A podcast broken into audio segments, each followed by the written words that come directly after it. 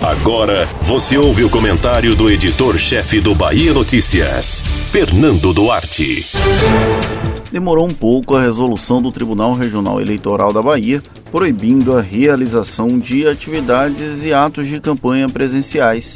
Desde o dia 27 de setembro, quando a propaganda eleitoral passou a ser permitida, o que se viu principalmente no interior do estado foi uma série de descumprimentos das recomendações sanitárias.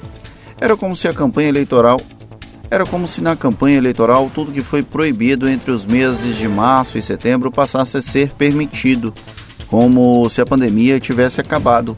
Um erro crasso.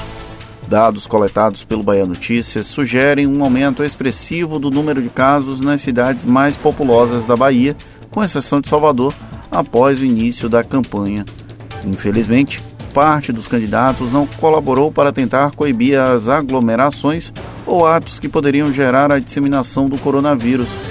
Foi uma tática de cada um por si, Deus por todos, para fingir que havia uma normalidade ainda longe da realidade.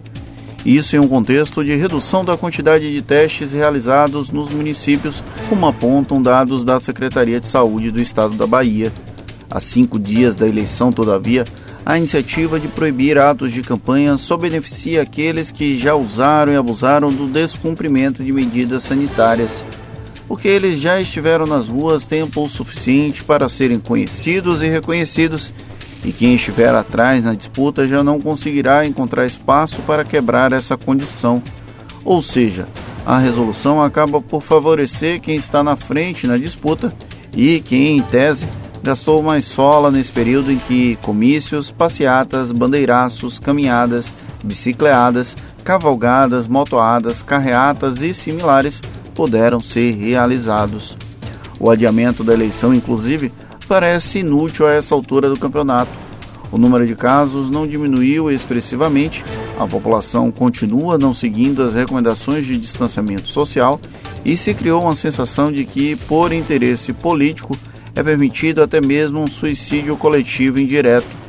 Pode não ter sido a intenção, porém as flexibilizações durante a campanha deram sinais de que as atividades econômicas poderiam parar, enquanto a manutenção do sistema político não. Uma crítica plausível, por mais que haja N justificativas ou mesmo desculpas. A partir de hoje, caso se cumpram finalmente as determinações dadas pelo TRE Bahia, o momento será de lamentações para quem está atrás na briga e não poderá mais sair à rua, e de celebração para quem estiver liderando as corridas.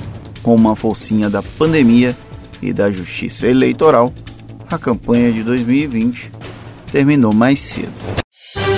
Você ouviu o comentário do editor-chefe do Bahia Notícias, Fernando Duarte.